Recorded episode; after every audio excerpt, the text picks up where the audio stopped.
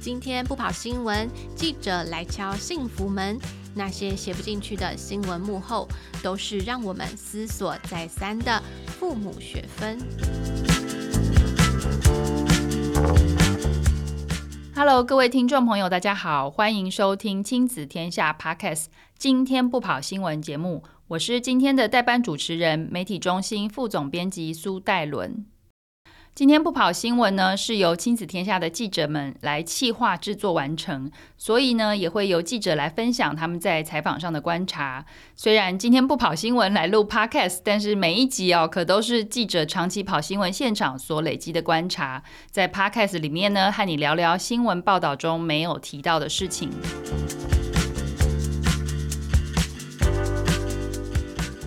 那今天这一集的节目呢，我们要来谈谈实验教育。那过去哦，台湾的教育形态其实只有一种，就是体制内啊学校的教育，其他的所有的不同的形态的教育呢，都被视为是体制外或者是另类。但是随着呃七年前有一个这个实验教育三法，其实是三条法规它的通过，那在台湾呢，其实有越来越多这个所谓实验教育的一个办学哦。那我们亲子天下其实也长期的在追踪台湾实验教育的发展。那今年度呢，也刚刚才完成调查了这个全台湾二十二县市的实验教育清单。那在我们的亲子天下网站上面提供会员下载，所以有兴趣的听众都可以来查询一下这样子的资料。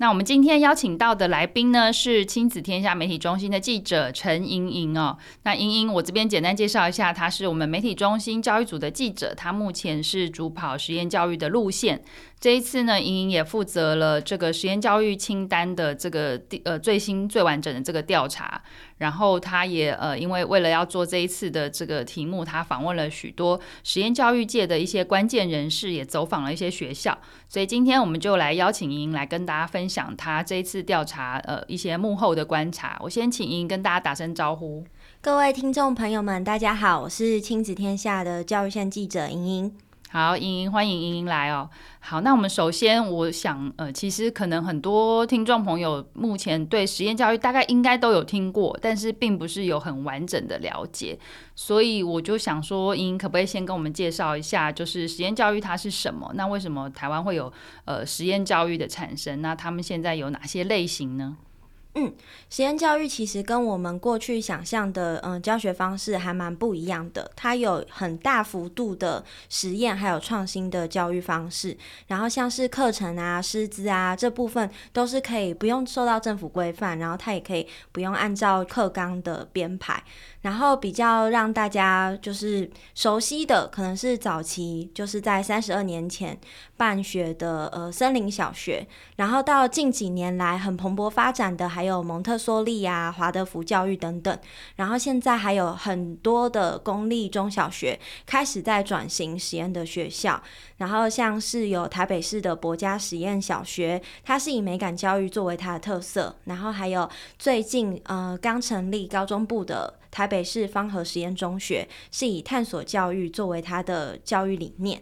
开始有陆陆续续这样子的一些教育选择，可以给家长和学生来去做更多元的教育选择，这样子。哦，所以呃，其实像莹莹刚刚提到的，像森林小学，它可能是早期，然后它是有点像私人办学，是人本基金会他们办的嘛。对。那刚刚莹莹有举例一些，其实现在有很多公立学校。是不是他们也开始转转型做一些，就是变成是公办的实验学校，是这样吗？对对对，现在有越来越多的公办、公营也有公办民营的实验学校加入。哦。那目前我们有做就是全台实验学校的调查，现在目前总数是有两百六十五家，嗯，然后在公办公营这部分大概是一百多家这样子。OK，那莹莹这边可不可以稍微帮我们介绍一下，就是实验学校或者是呃，应该说实验教育它有哪些类型？因为我知道实验教育三法里面，它好像对呃，就是这这个形态的教育，它有一些不同的分类。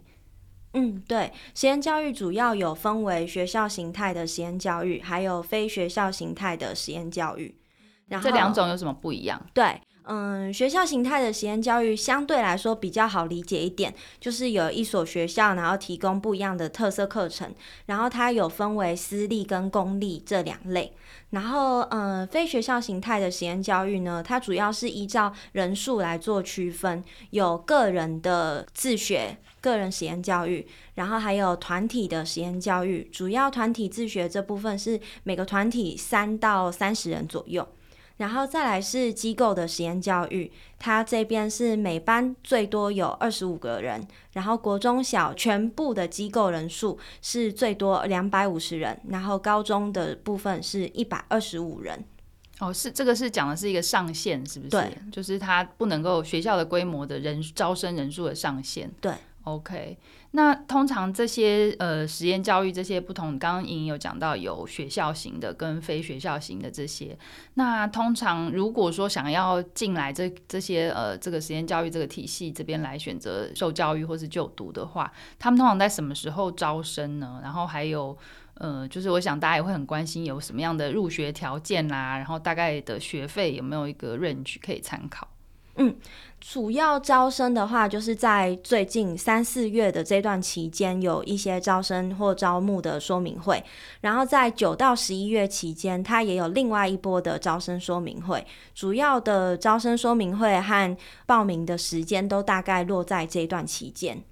哦，所以也就是呃，为什么我们今天会 来探讨这个问题？因为可能大家会开始要开始搜寻，要如果要真的要呃九月份要开始就读，这个时间就是一个报名的时间了，对不对？没错。OK，那。他呃有一些入学条件，因为像我们知道公立学校，比如说，哎，我今天要上公立小学，我就是可能户籍在那个学区，我就会被分配到公立小学。那如果去私立，想要念私立的学校，我就是要呃参加他们的抽签啊等等。嗯。那像这些实验教育的入学，他们通常会有什么条件？嗯，如果是公办公营或公办民营的这些公校的实验学校，它主要还是看学生的学区在哪边。但如果是嗯，像是非学机构啊、团体这部分，主要会依据他们简章的要求。那大多的要求会包含的还蛮细节的哦，就是有家长他需要参加招生说明会。然后他可能也需要在后续的报名阶段，他要参加面谈，就是可能要小朋友和家长一起跟学校的呃老师啊，或者是行政人员一起谈他们对于教育的期待，然后还有对于学校的教育理念是不是有一些认同？因为实验学校它需要家长跟学生的参与度都是非常高的。就相对的体制内来说，所以嗯，这样子的一个氛围底下，他会对于观念有没有彼此的理解，然后还有认同，都是很重要的事情。嗯，了解。所以他真的跟我们一般的入学的流程跟条件不太一样，他是需要面谈的。嗯，其实我觉得也真的蛮需要，因为其实他就是并不是一个规格化的这种教育，所以其实家长跟孩子在入学前真的要对他们有了解，然后。大家可以彼此对焦，对这个教育的期待，然后再入学这样子。嗯、对，然后刚刚还有提到一个好奇是说，学费大概他们会怎么样收学费？对，嗯、这边我们亲子天下也有做了调查，然后主要的话，团体学费一年大约是十八万左右，那机构的部分大约是二十四万，因为他们主要呢，这个学费它比较没有像是公立的学校，它可能有一些政府的补助，所以相对来说学费会比较高昂一些。嗯，刚刚莹莹讲的是主要是非学形态的，哦、是吗？非学形态的。这些实验教育，所以它就是、嗯、意思就是说，其实你入学的学生要去共同分摊场地啊、师资啊，然后这些费用，对，经常是这样子嘛。对对。那如果是学校形态的呢？如果是学校的话，它有分，刚刚有讲的是公办公营嘛，那些的，也有私立的学校的形态。嗯、这些的话，大概有没有一个 range 或者是？嗯，详细的话还是要以学校这边公告的为主。嗯、然后像是公校这边，其实它的学费是比较公立学校的收费这样子。是是是，嗯，OK。难怪就是最近 公办的学校、实验学校非常的热门哦。对，对，就是大家可能会想要知道，就是因为它的学费可能就跟公立学校一样，可是它又提供了不一样的教育形态这样子。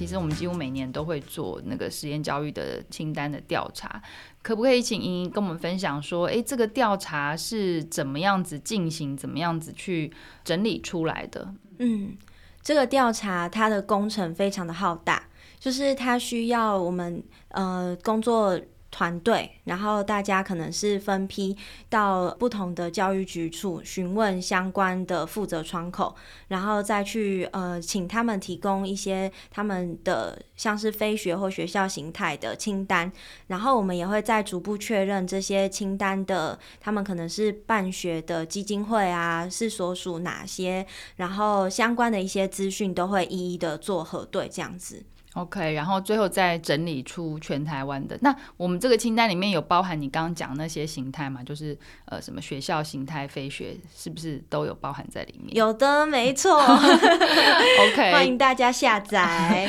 所以就是一个蛮全面的一个清单，包含各种的不同类型的实验教育形态的。然后只要是包含这个学校或是非学团体自学啊机构这些，全部都在里面。而且我们是真的是第一手去跟这个教育局处一间一间呃二十二县市一呃一个一个去询问跟整理的名单，所以应该是相当有参考的价值哦。好，那接下来我想问一下，我知道莹莹在这一次调查里面也，我们每年其实也都做这样整理，就是比如说像那个呃有提到一些像学生的人数啊，还有这些教育的种类的呃家数啊，从这些调查数据里面，你有没有哪些观察跟发现可以跟我们分享？嗯，观察案发现的部分主要是有发现到学校转型，就是公立学校转型实验教育的学校有越来越成长趋缓的情况，然后县市的这些发展可能也是变得有些两极化。目前我们的调查是在二零二二年的这，就是今年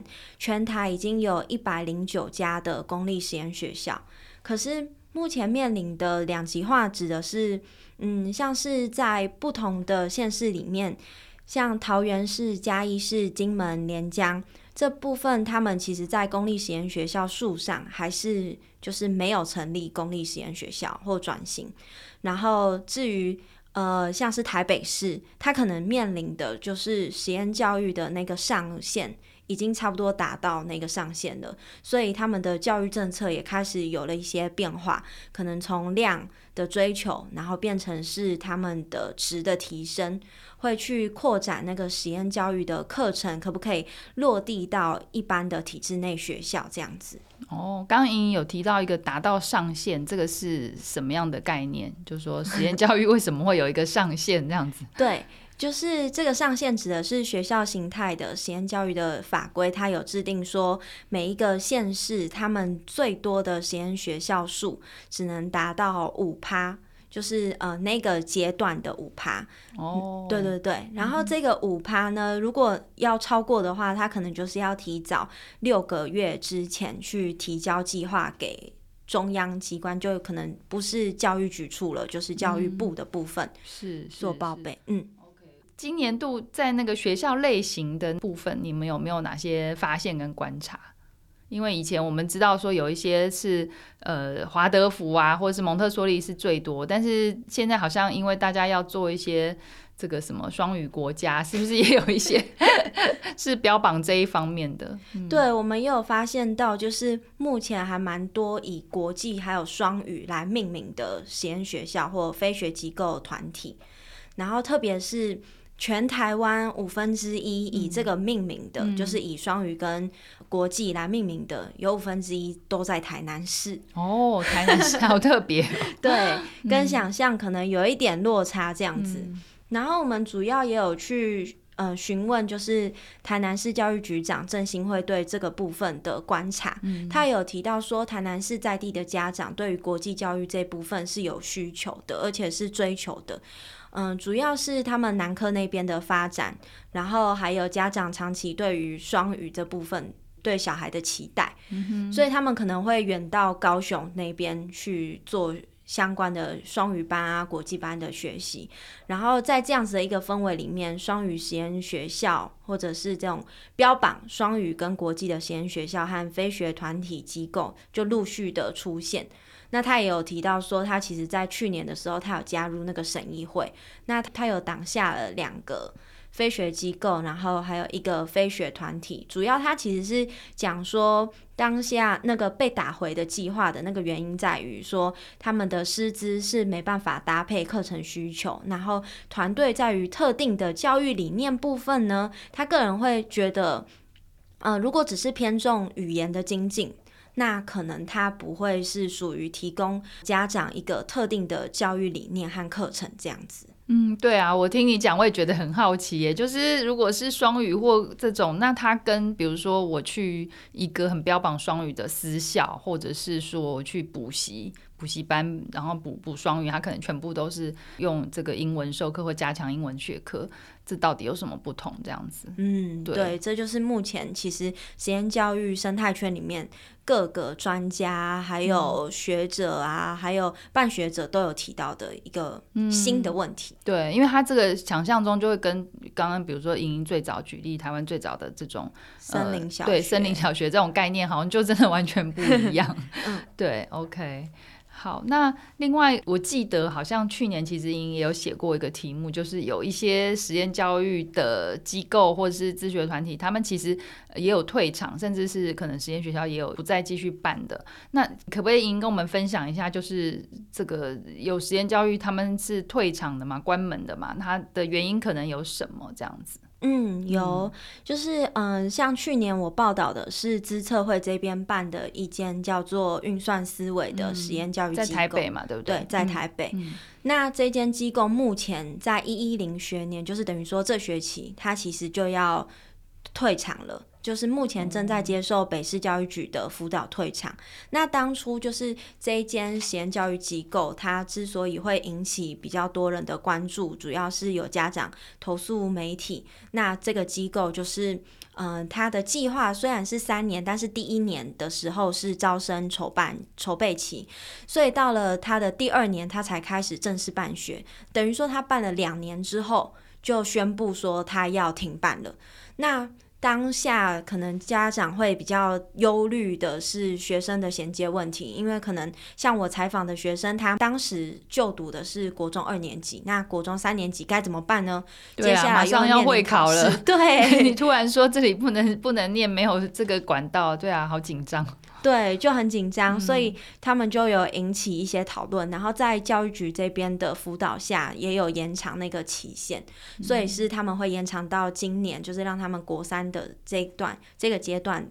然后就协助转衔到不同的机构，或者是回到学校这样子。哦，是，所以也是有退场的。那。呃，我们知道现在有一些实验教育，他们的确是后来是走向退场或关门的这个情况啊。那呃，想问一下，就是因为其实家长他都会很 care，他很怕选到这样子的，就是学校啊，或是机构。那莹莹这边据你的了解啊，目前我们政府是不是在法规上面啊，针对这个退场或是把关，有一些机制或正在研拟什么办法吗？嗯，目前就是学校形态的实验教育这一边，在法规上面，它其实是有一些相关的规范，但是在非学校形态的实验教育这一边，嗯、法规还不是很明确。不过在台北市，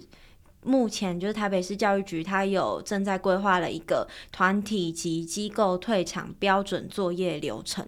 然后针对这个流程呢，他也有拟定说，呃，像是有三个阶段是追踪辅导期，他会每年两次，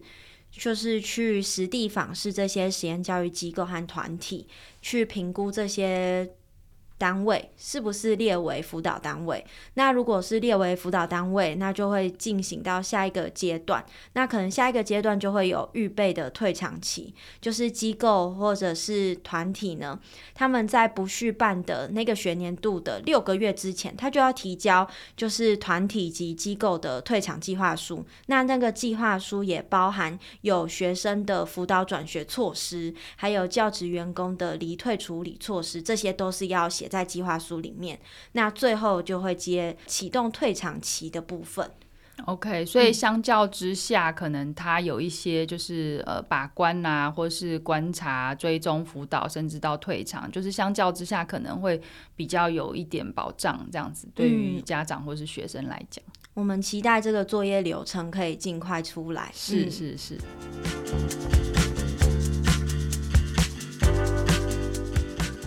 那最后一个段落，我想呃，就是因为莹莹这一次也有去采访了很多，就是实验学校现场的一些上课的情况哦。那我这边就很好奇啦，就是说可不可以跟我们分享一下你你在现场看到的这些实验教育里面的学生啊，或者老师，跟我们有什么不一样？就是跟我们一般，像我们可能从小到大都是比较是体制内教育长大的，对你这边的观察是什么？嗯，主要我有仔细去想了这个问题，我有找到三个不一样。嗯、然后这三个不一样是光是在我们刚开始讲到报名的那个阶段，就是我们以往体制内教育可能就是学区分发，但是实验教育像是非学团体或机构，它是比较主动性的，它需要学生和家长都要参加说明会，然后谈面谈，要谈自己对学习的期待，然后对实验教育的想法。然后再来的不一样是还有学习的经历，像是蒙特梭利的学生，他是混龄教学，他不是分一年级、二年级这样子的概念。然后每个人的课表呢，也可以是自己安排，然后他们会有不一样的工作，就等于说一个教室里面有不一样的角落，然后学生各自在做自己不一样的事情。可能有些学生是在算那个彩色的珠珠，然后来。用那种具象的教具来去学一些抽象的数学，这些就是嗯观察到还蛮不一样的地方。那最后还有一个部分是觉得学生的表现很让我惊艳。就是，嗯，我举一个例子好了，就是我在采访的过程里面，有去跟一个小学四年级的妹妹聊天，然后我也没有跟她 say 好什么，我要问她什么问题，然后我就问她说：“那你为什么会想要来实验教育？那为什么你想要选的是生态教育相关的？”然后他就说：“因为我的妈妈不希望我像我的爸爸一样，然后有一个关键是在都市吃汉堡长大。”他妈妈不希望他这样子，然后遇到自然生态，他爸爸就会大呼小叫，然后就很吵，然后他自己的妈妈就帮他和爸爸一起报名了很多生态活动，但是在那个生态活动过程里面，那个妹妹自己就有觉得说自己是喜欢贴近大自然的，然后他觉得在大自然里面，他可以感受到不一样都市的一些生命经验。他没有讲到生命经验，但就是一些不一样的经验。然后他就觉得妈妈有问他，就是想不想要转过来这样子的一个生态教育的实验教育机构。然后他自己就是觉得他想要试试看，而且想要有不一样的学习经验。那这个是。我自己想象不到，因为我自己不是很善于沟通表达自己意见的人，所以我就觉得这个美眉在那么小的年纪，她就可以把自己的想法可以表达的那么清楚，是很不一样的事情。对，才四年级哈，对不对？对，等于是她先先前可能安排了一些活动，然后发现她自己探索到自己对生态这个部分有兴趣，然后再决定就说好，我们就来在这个学校走这个实验教育，它是专门是呃以生态为重的这个实验教育。哇，那就是很小就开始有看到的动机。我自己分享一下，我们二零二零年其实有拍过一支影音，就是那时候有访问，大概是呃有四位是从实验教育体系毕业的学生，应该说是就是他们已经成年了啦，二十岁到三十多岁。其实大家如果都有兴趣，也可以在就是 YouTube 上面可以查到实验教育毕业生真心话这一支影音。然后我那时候看完就觉得说，哇，这些孩子或者这些年轻人，他们的眼睛里面有闪烁着一种。呃，很多年轻人里面看不到的一种光芒，因为他们可能就知道自己在哪里，或自己在要什么，或者说，呃，他们如果就算还没有还没有找到人生方向，还在探索的时候，他也会知道说，哎，我现在正在探索的路上，我可能以后要走，我我这个只是一个阶段，一个经过，我我不会太茫然这样子，这是我一个蛮震撼的感受啊。嗯，那最后我这边想要问一下莹莹，就是如果你自己是还在求学阶段，你自己会选择实验教育吗？老实说的话，我觉得我可能不会 选择实验教育。哦，为什么？因为我觉得我没有那么的勇敢。然后再来是因为之前采访过运算思维机构的那个事件，所以我就会觉得说，可能在这个机构求学的过程里面，我到国中八年级的时候，我的学校没了，然后我要转到哪里？那转学之后，我又要适应一个新的环境，在可能是我要面临考试的时候，那我怎么办？所以我会觉得我会有一点犹豫，然后加上我自己本身就是在体制内适应的还不错，然后也有结交很多好朋友，所以我可能还是会选择体制内。可是我又再去想我弟弟的求学经验，因为他的求学经验里面，他也是在体制内，可是他很喜欢发表意见，然后喜欢问老师为什么，为什么我要做这些报考，呃，报告和作业，然后老师们可能给他的回馈也不一定是就符合我们的期待。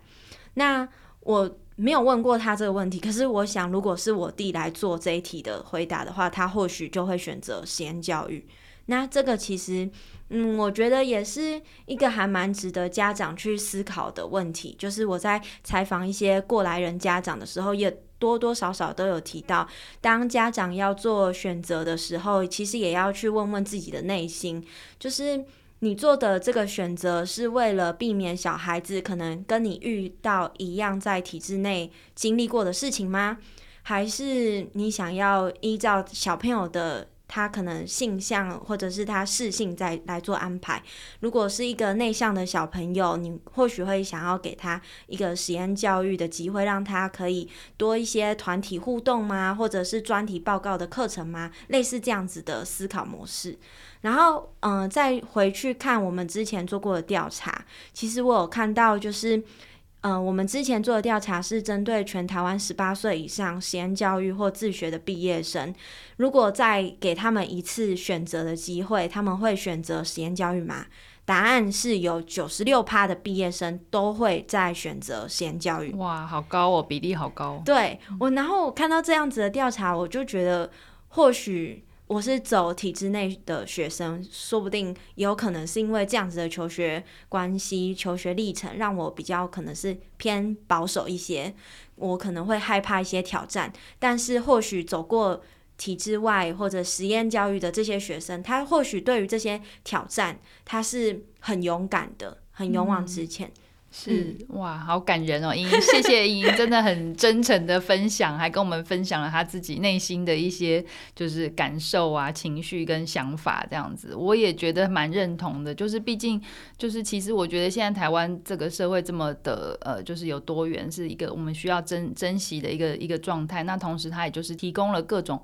不一样的教育选择权。那没有一个。呃，一种教育形态是适用于所有的孩子，一定有孩子一定有自己不同的适应的方向。然后刚刚莹莹也有提到，就是我觉得一个对家长一个蛮好的提醒，就是说，因为尤其是小孩子还在小的时候，可能你要帮他做很多决定，那你这个决定你到底是？是你自己的期待，还是孩子真的需要的？对，我觉得这个可能是在选择以前，大家都可以再去多想一想的事情。这样子，好，那今天真的非常感谢莹来分享哦。那对于实验教育有兴趣的听众，或者想要知道更多资讯的话，都非常欢迎你们能够上我们亲子天下网站，只要输入实验教育，就会搜到非常多最新的文章。莹最近也写了好多篇，然后也有很多实验学校的报道啊。那或者是搜寻陈莹莹，就可以看到他。写的实验教育的最新报道，那还有登录会员也都能够下载我们呃，就是调查的二零二二年全台湾最新的实验教育名单。那今天谢谢大家收听，今天不跑新闻，希望你喜欢今天的节目内容。亲子天下 Podcast 周一到周六谈教育聊生活，开启美好新关系。欢迎订阅收听 Apple Podcast 和 Spotify，给我们五星赞一下。也欢迎在许愿池能够给我们回馈，我们下次空中再见喽，拜拜。